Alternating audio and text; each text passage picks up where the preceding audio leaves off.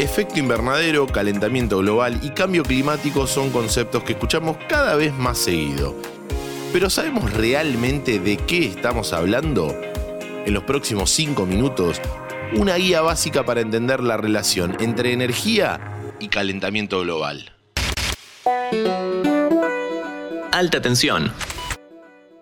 Hola, ¿todo bien? Bienvenidos otra vez a Alta Tensión, el podcast de interés general sobre energía. Hoy vamos a hablar sobre calentamiento global y combustibles fósiles. En junio apareció un informe de una organización inglesa, el Energy Institute, donde se muestra que el consumo de energía sigue creciendo en todo el mundo y que si bien están creciendo las energías renovables, todavía el mundo funciona sobre todo con carbón, petróleo y el gas natural. ¿Y eso qué significa? Que siguen creciendo las emisiones de gases de efecto invernadero. Ahora bien, ¿qué es el efecto invernadero? Lo primero que hay que decir es que existimos gracias al efecto invernadero. En la atmósfera hay una serie de gases que retienen calor. Básicamente, nuestro planeta recibe radiación del Sol. Una parte de esa energía térmica queda en la Tierra, otra se escapa al espacio y otra es retenida en la atmósfera es como un invernadero, esos edificios vidriados donde crecen plantas. Lo que pasó en los últimos dos siglos de desarrollo industrial es que las actividades humanas vienen emitiendo más de estos gases que antes.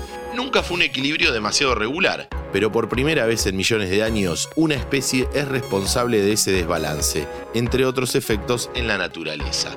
Por eso, a esta etapa de la historia se la conoce como antropoceno, que viene del griego antropos, que significa ser humano. Los principales gases de efecto invernadero son el vapor de agua, el dióxido de carbono, el metano, el óxido nitroso y el ozono. Sin estos gases, la Tierra tendría una temperatura de menos 18 grados centígrados y no los 15 promedio que tenemos hoy. Se calcula que las actividades humanas ya sumaron un grado a esta temperatura y los tratados internacionales como el Acuerdo de París de 2015 apuntan a tomar medidas para no superar 1,5 grados. Después de ese límite, coinciden muchos científicos, eso traería cambios muy importantes para el clima. A eso nos referimos cuando hablamos de cambio climático. China es el mayor emisor de estos gases, con más del 28%. Lo sigue Estados Unidos con el 14,5% y después India con un poco más de 6%. Argentina aporta nada más que el 0,6%, no solo por la baja intensidad de la economía, sino por sus praderas y bosques que retienen mucho carbono. Pero más allá de esa distribución geográfica, el dato más relevante es que el 70% de las emisiones de gas de efecto invernadero proviene de la energía. El resto va para la agricultura, la gestión de residuos y otras actividades. Dentro de la energía, eso se divide más o menos en tres tercios, la industria, el transporte y por último edificios y viviendas. Estos tres sectores se están electrificando progresivamente, pero la electricidad se produce en un 80% con combustibles fósiles. Para hacer este cuadro un poco más complejo, hay que decir que los combustibles no son todos iguales. El que más emite por unidad de energía producida es el carbón.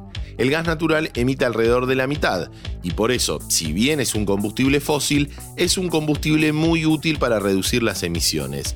Esa es una gran ventaja que tiene Argentina, ya que prácticamente no utiliza carbón y somos un país muy gasificado.